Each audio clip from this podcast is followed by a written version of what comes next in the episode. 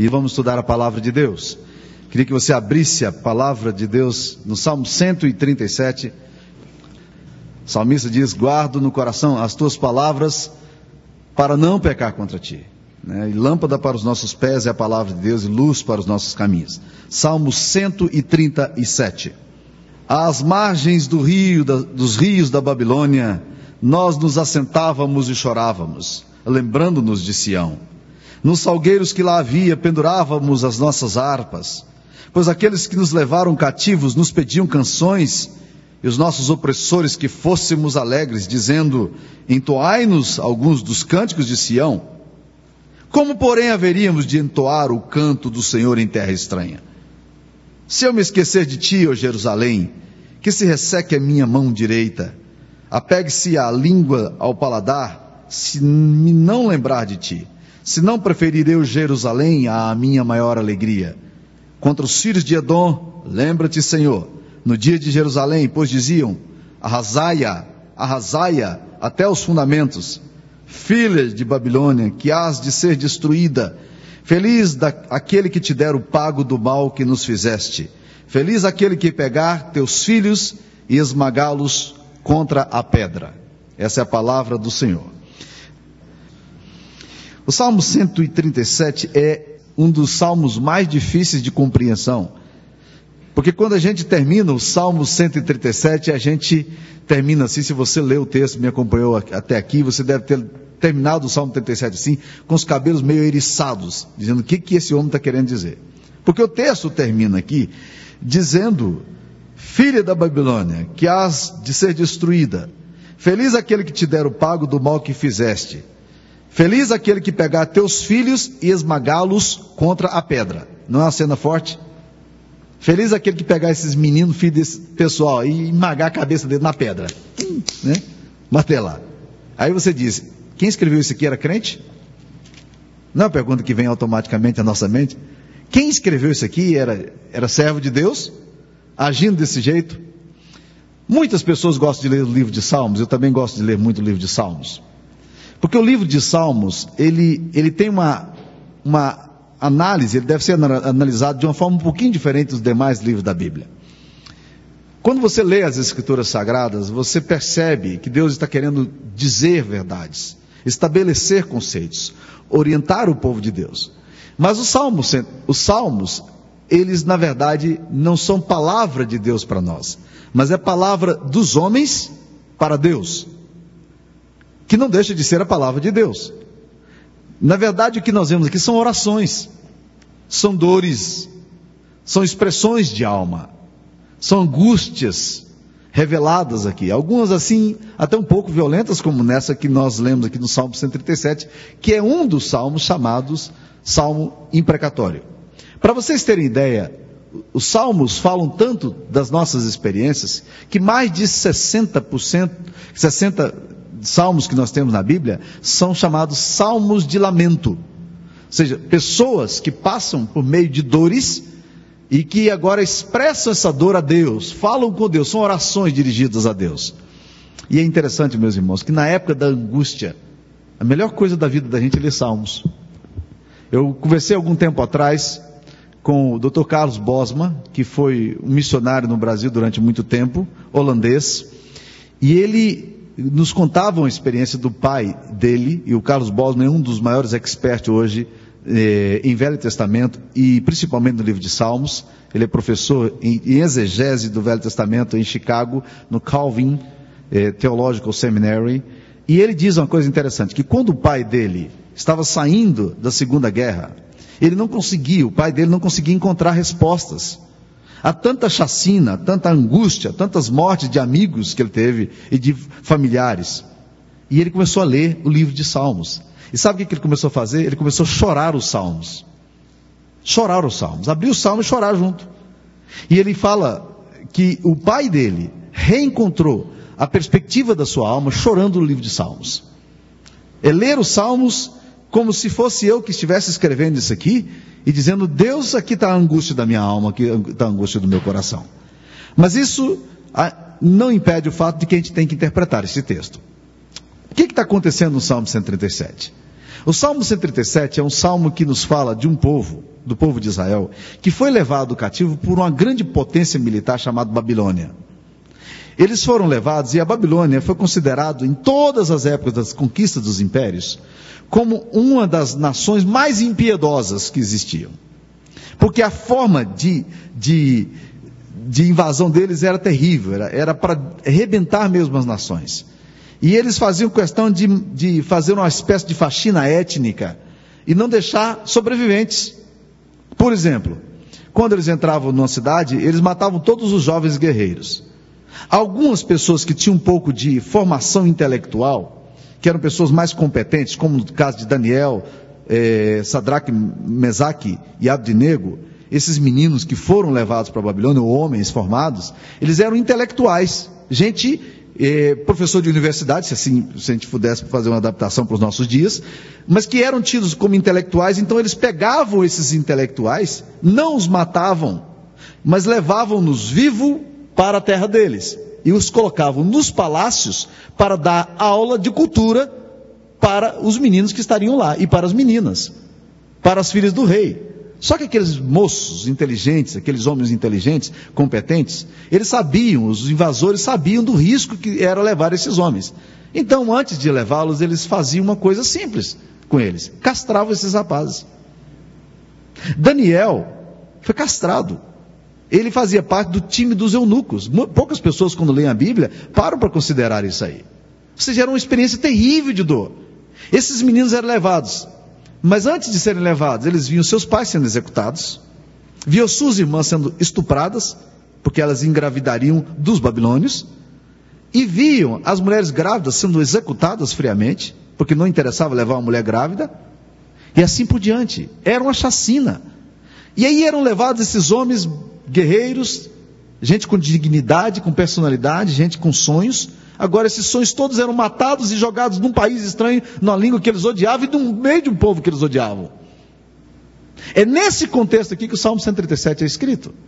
Aí eles dizem assim: às margens dos rios da Babilônia, que hoje é o Iraque, ele diz: nós nos assentávamos e chorávamos.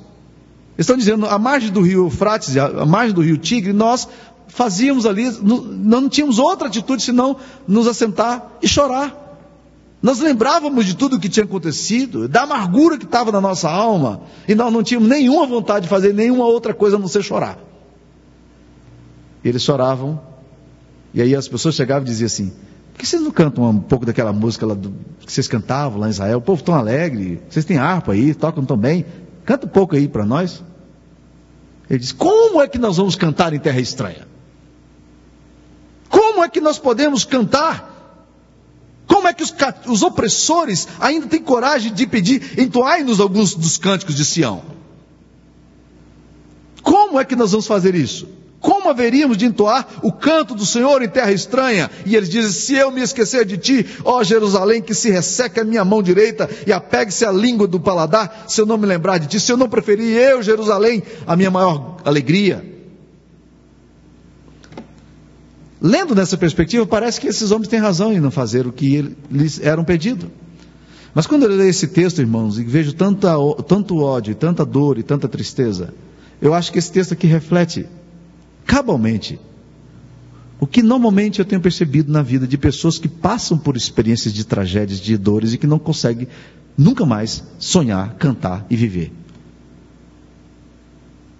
Esse texto aqui não é uma proposta para você viver em torno da sua dor. Mas esse texto aqui é uma, é uma proposta para a gente refletir com o que acontece quando a tragédia nos abate, quando nós somos pegos no meio de um vendaval e nós não nos recuperamos disso. E a tragédia que é uma pessoa ficar apegada ao seu passado de dor. Eu tive o privilégio de estar em contato alguns anos atrás com um grupo chamado Eirene, que no grego significa paz, é um grupo de psicólogos cristãos que trabalham em intervenção em crise. Quando aconteceu aquela tragédia em Armênio, na Colômbia, há uns 15 anos atrás, 20 anos atrás, em que um vulcão veio sobre aquela cidade, e aquela cidade foi literalmente engolida pelas lavas, e 22 mil pessoas morreram de uma noite por dia, numa cidade que tinha pouco mais de 30 mil habitantes. Esses irmãos psicólogos foram para lá para intervir com esse pessoal, mas eles diziam uma coisa interessante. As pessoas sentavam apáticas e elas não tinham mais reação. Elas perderam, perdiam o brilho dos olhos e a capacidade de ver qualquer possibilidade de futuro e de sonhos. Mas é exatamente isso que acontece com a gente. A primeira atitude, meus amados irmãos, de gente que não consegue superar a dor e a tragédia, a primeira atitude é a atitude de apatia. E é isso que nós vemos aqui no versículo primeiro. Às margens dos rios da Babilônia, nós nos assentávamos e chorávamos, lembrando-nos de Sião. Eles só tinham uma coisa que vinha na mente deles: a dor, a tragédia, a experiência de sofrimento. Talvez você seja uma dessas pessoas vítimas do seu passado. Talvez você tenha passado por situações particulares, ou quem sabe familiares ou históricas, em que você olha para o seu passado e você só sabe chorar hoje. Você perdeu todo o brilho, todo o encantamento, toda a razão de celebrar. Você só se assenta e chora. Já vi muitas pessoas na história fazendo isso. Deus quer dizer alguma coisa a você. Normalmente, pessoas que vivem assim são pessoas que não conseguiram superar o seu passado de dor. Uma outra coisa que a gente percebe nesse texto é que pessoas que passam por essas tragédias não superam essas tragédias, elas também perdem a capacidade de celebrar. Quando a gente percebe aqui que os homens chegam para aquelas pessoas e dizem, cantem-nos alguns dos cânticos de Sião. Eles dizem, a gente não pode cantar. A gente não pode. Nós não temos o direito de cantar. Depois de tudo que a gente vivenciou, a gente não tem nenhuma razão para cantar, a gente não vai cantar. E aquelas pessoas paravam, elas não, elas não conseguiam mais cantar. Elas não conseguiam mais celebrar. Perde a euforia, perde a vitalidade. Sabiam tocar seus instrumentos, mas preferiam não cantar, não tocar. Agora, meus irmãos, é fácil cantar em Sião, quando as coisas estão bem. É fácil celebrar em Jerusalém, louvores a Deus quando as coisas estão bem. Mas Deus quer que nós cantemos em qualquer lugar. E é isso que eu vejo na história de homens de Deus. Paulo e Silas foram espancados injustamente, colocados dentro de uma prisão em Filipos, meia-noite, no meio das dores e do sofrimento deles. O que, que eles fazem? Nós vamos cantar ao nosso Deus. Nós vamos celebrar a vida do nosso Deus. Jó, no meio da angústia dele, do sofrimento dele, os amigos não conseguiam entender o que acontecia com ele, a, esposa dele não conseguia entender, ele não conseguia entender o que acontecia na história dele, mas ele diz em Jó capítulo 19, versículo 25: Eu sei que o meu redentor vive e que por fim se levantará do pó. É um homem que está ali no meio da, sua angústia, mas no meio daquela angústia ele consegue olhar com fé a vida e dizer: Eu sei que eu vou poder cantar, eu sei que eu vou poder celebrar, a vida não vai parar nisso aqui, eu sei que eu posso celebrar porque além da tristeza eu tenho um Deus, além desse sofrimento eu tenho um Senhor. O amargurado é a pessoa que, independentemente do presente, ela já está desapontada com o futuro. E esse texto nos mostra, gente, com amargura o que acontece. Agora, uma coisa que eu percebo nesse texto aqui, meus irmãos, é que gente com amargura, gente apegada ao passado também, sofre um problema sério. Eles não conseguem ver um Deus pessoal, mas apenas um Deus institucional. Veja só como é que eles falam no versículo 4. Como, porém, haveríamos de entoar o canto do Senhor em terra estranha? Se eu me esquecer de ti, ó Jerusalém. E no versículo 6, eles falam: se eu não preferir Jerusalém. Eles estão apegados à institucionalização da sua nação. Mas eles se esqueceram de que maior do que a nação, maior do que a instituição, estava um Deus. Eles se pegaram a Jerusalém, a Sião. Mas eles não estavam conseguindo entender que havia um Deus pessoal naquela história deles.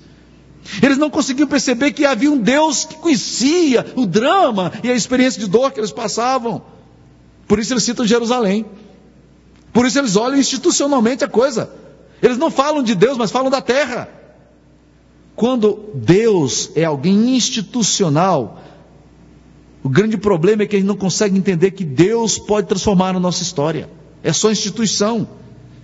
Mas nós precisamos aprender que na Bíblia Sagrada Deus não é uma ideia. Deus não é uma abstração. Deus não é um conceito. Mas Deus é uma pessoa. Ele sabe exatamente o que é que acontece com você. E a, a fé dessas pessoas aqui era meramente institucional. Eles estão lembrando da nação, ao invés de lembrarem do Deus da nação. E a gente percebe isso na história das Escrituras Sagradas. Um exemplo típico disso é de Jacó. Jacó, quando se encontra com Deus lá em Betel, ele dá o nome de Betel, porque ele disse aqui é casa de Deus, ele fica muito feliz por saber que aqui ali é o lugar da casa de Deus. Mas ele não consegue entender que mais do que a casa de Deus, ele precisa entender quem é o Deus da casa de Deus. Tem muitas pessoas que acham que Deus está institucionalmente aqui. E é verdade, Deus está presente aqui. Mas trazem Deus apenas numa instituição. Acham que Deus só vai se revelar no templo, se o pastor orar. Perdem a capacidade de perceber que Deus é muito mais do que uma instituição. Deus é uma pessoa. Mas Jacó vai caminhando na vida dele, porque ele crê num Deus só institucional, ele vai chamando Deus, o Deus de Betel, o Deus de Betel, o Deus da casa de Deus, porque Betel significa casa de Deus. Mas lá no final, ele se refere a Deus não mais como Deus de Betel, mas ele chama Deus de El Betel, o Deus da casa de Deus. Aí ele entende que Deus é pessoal. Que ele não está falando mais de uma abstração, mas está falando de alguém que pode lidar com a vida dele. E meus queridos, gente de fé faz isso no meio da dor consegue ver Deus pessoal. Eu não entendo tudo o que está acontecendo, mas eu entendo que Deus está aqui presente. Ah, eu gostei muito dessa história que eu li alguns anos atrás sobre a vida de Thomas Edison. Diz o seguinte: o laboratório do cientista Thomas Edison foi literalmente destruído por um fogo em 1914. Apesar dos prejuízos do incêndio terem excedido 2 milhões de dólares, o prédio estava assegurado em apenas 258 mil dólares. A maioria das obras de Edison foi consumida pelas chamas naquela gelada noite de dezembro. Charles, o filho de Edison, desesperadamente procura pelo seu pai em meio a fumaça e paredes destruídas. Finalmente ele encontra o pai contemplando calmamente aquela cena de destruição. A sua face demonstrava um espírito reflexivo, enquanto seus cabelos brancos esvoaçavam sob o impacto do forte vento. E Charles posteriormente iria dizer: Meu coração se condoeu por ele. Meu pai já tinha 67 anos de idade, não era mais um jovem, e tudo aquilo que ele havia construído durante muitos anos fora consumido em questão de minutos pelas chamas. Na manhã seguinte, Edson olhou para aquele monte de ruínas e me disse: O filho dele relata existe, grande imensurável, existe um grande e imensurável valor nas tragédias. Todos os erros que cometemos em nossas pesquisas foram destruídos nesse incêndio. Graças a Deus podemos começar tudo de novo. Três semanas depois do incêndio, Edison concluiu o seu primeiro fonógrafo. Assim é o nosso Deus, meus queridos irmãos. Deus é capaz de pegar as nossas cinzas e transformar a nossa cinza em enormes e gratificantes experiências. E feliz é o homem que é capaz de ver um Deus pessoal no meio da tragédia dele. Mas o texto aqui nos ensina mais, meus amados irmãos. Ele ensina também que gente que vive no passado, que não consegue superar o seu passado, quando ora, quer transformar Deus no seu parceiro de vingança. É exatamente o que a gente vê aqui. Olha no versículo 7 qual a oração dele. Contra os filhos de, de Edom, lembra-te, Senhor. Isso é um homem piedoso orando. Ele diz: Deus, o Senhor se lembra que quando nós estávamos sendo destruídos, os edomitas gritavam: arrasa essa cidade, destrói esse povo, acaba com esse povo. Pois bem, Senhor, por que esse pessoal disse isso contra nós? Agora, Senhor, vai lá e arrebenta esse pessoal também. Trazem Deus para ser parceiro do ódio deles. Não é esse o fundamento das, das guerras raciais? Não é esse o fundamento das guerras religiosas? Não é esse o fundamento do jihad? Não é esse o fundamento das guerras chamadas santas? Nós pegamos a Deus e dizemos: Deus gosta da gente, Deus não gosta dos outros. Então agora Deus rebenta com o povo de lá. E nós transformamos a Deus, e esse texto aqui nos mostra esse homem tentando transformar Deus num parceiro da vingança dele. É um aliado da dor dele. Deus vai fazer porque Deus está do meu lado. Deus vai destruir porque Deus. Ele não aprende na história, meus queridos irmãos. A história dele não enriquece a sua vida. Mas ele chama Deus para, para que Deus participe dessa destruição dos seus, dos seus inimigos. Gente apegada ao passado começa a orar com ódio. Ora com punhos fechados. E esquece da grande e maravilhosa bênção do perdão. E de como o perdão é libertador para a nossa existência. Como ele pode transformar a nossa história. Mas esse texto nos ensina alguma coisinha a mais é que gente que vive no passado e não consegue superar a sua dor, confunde a ideia do que é ser feliz, porque eles dizem aqui no versículo, no versículo 8: Feliz aquele que te der o pago do mal que nos fizeste, feliz aquele que pegar teus filhos e esmagá-los contra a pedra. O que, que eles acham que é feliz?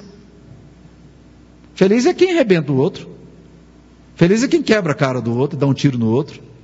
Eles, gente, assim começa, o ódio alimenta tanto a alma deles que eles começam a achar que é assim, isso é felicidade. Eles não são capazes de perceber que felicidade não, não passa pelas linhas da vingança.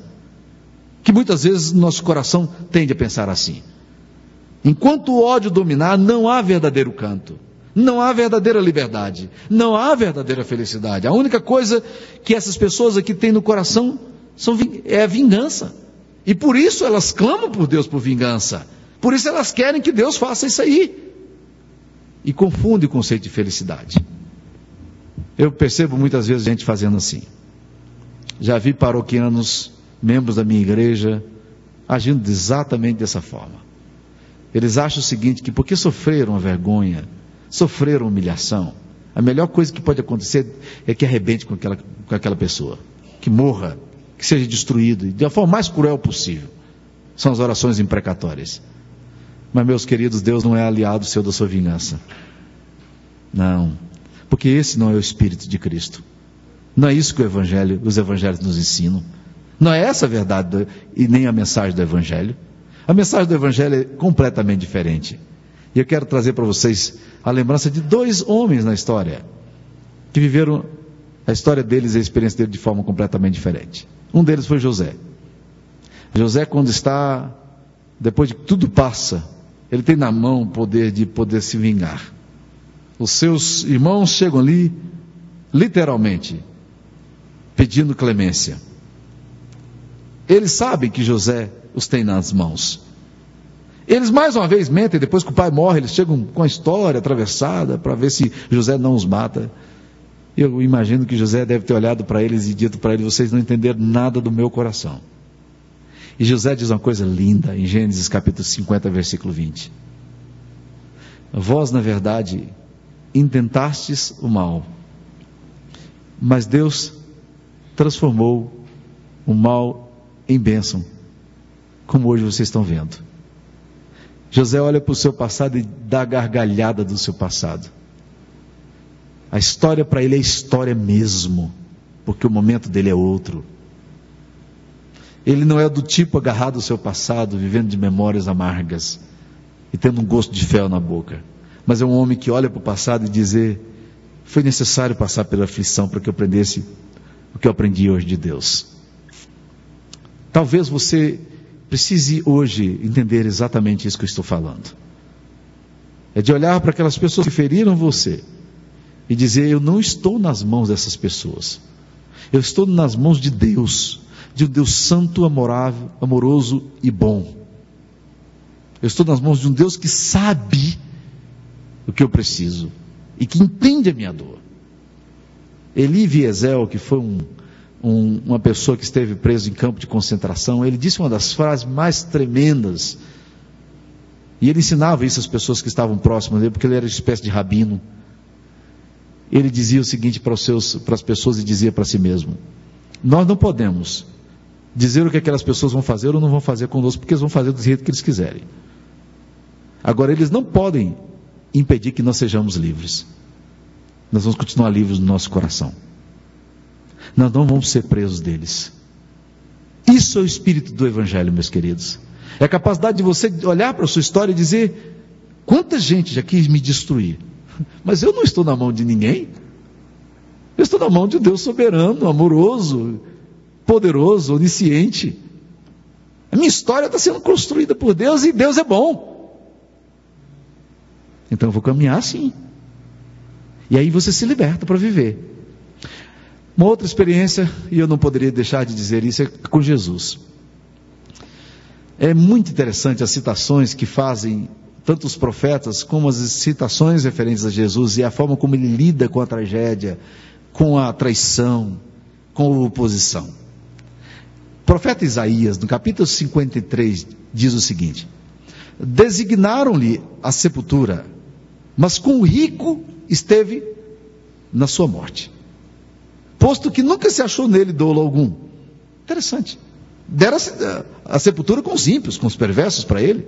Mas ele estava com o rico, ele estava com Deus. E diz lá Isaías, fala o seguinte: Ele, Jesus, o servo sofredor, verá o fruto do penoso trabalho da sua alma e ficará satisfeito. O meu servo, o justo, com a sua justiça justificará muitos. Não é interessante isso aí? Jesus olha para a dor dele e ele, ele não vê a dor como mera dor. E é por isso que a gente se espanta quando a gente vê Jesus pegando o pão e o vinho, que é o símbolo da dor dele, do sofrimento dele. Ele pega aqueles elementos e a primeira coisa que ele faz diante dos discípulos, ele abençoa, ele dá graças. Diz a Bíblia: tendo dado graças, disse: Este é o meu corpo que é partido por vós. Como é que eu posso dar graças pelo meu sofrimento?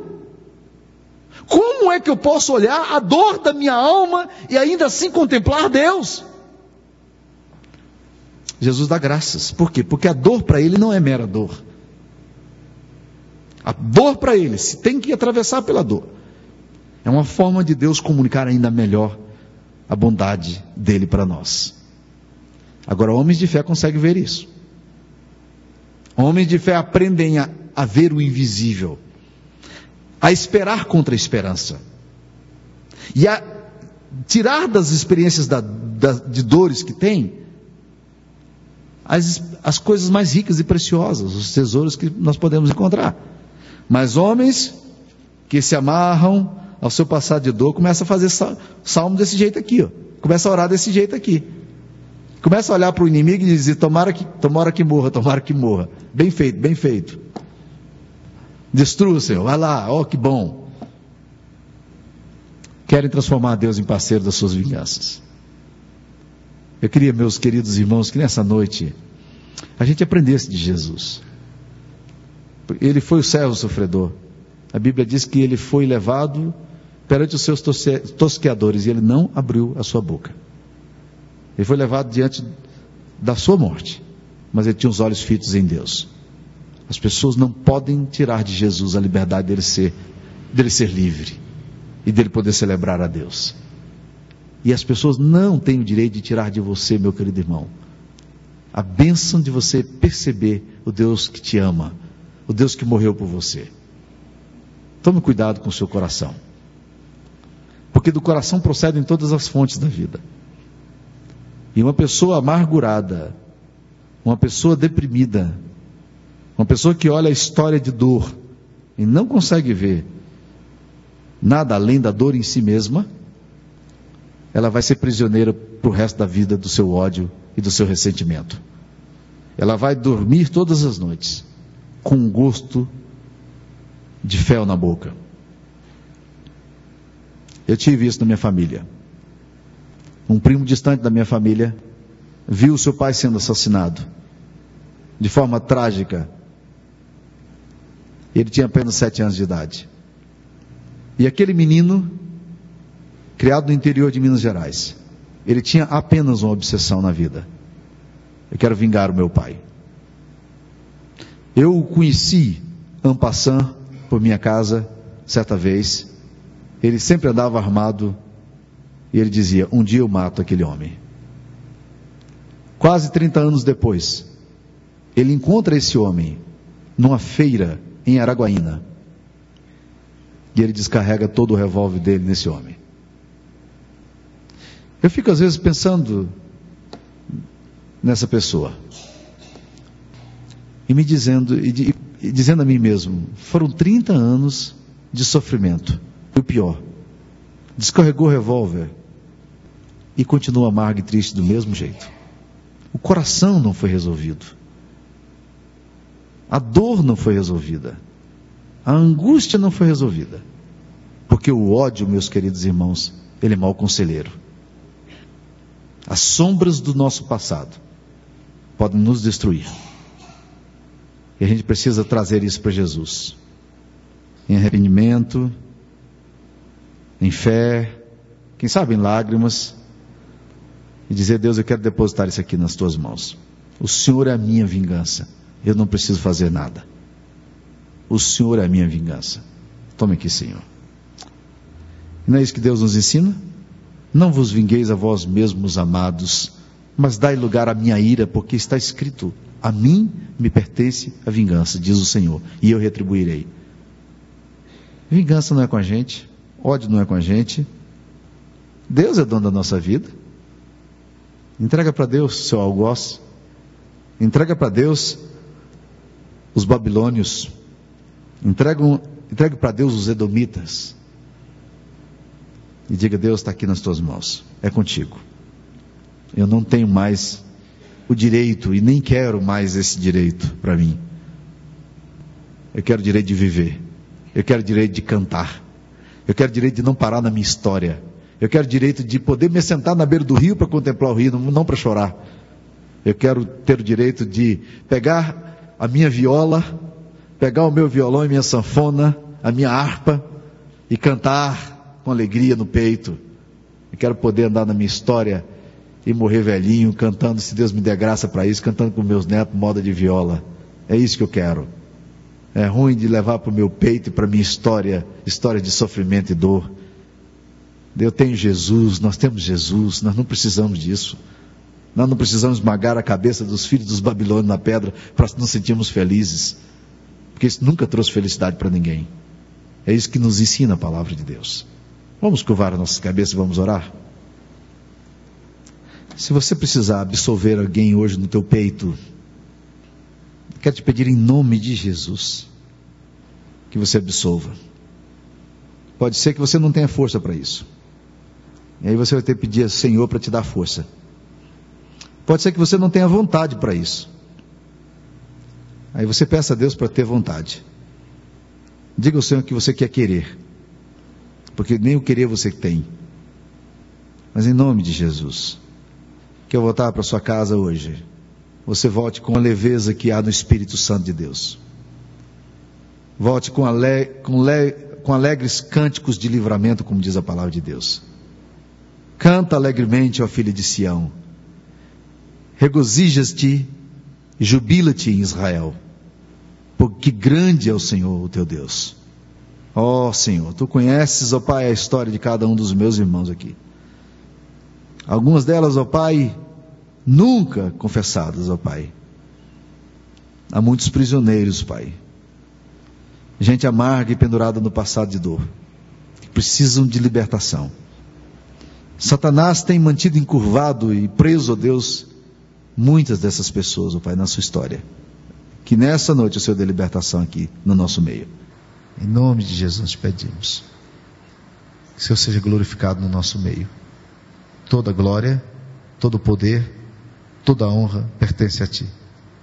E nós a devolvemos em nome de Jesus. Amém, Senhor. Amém.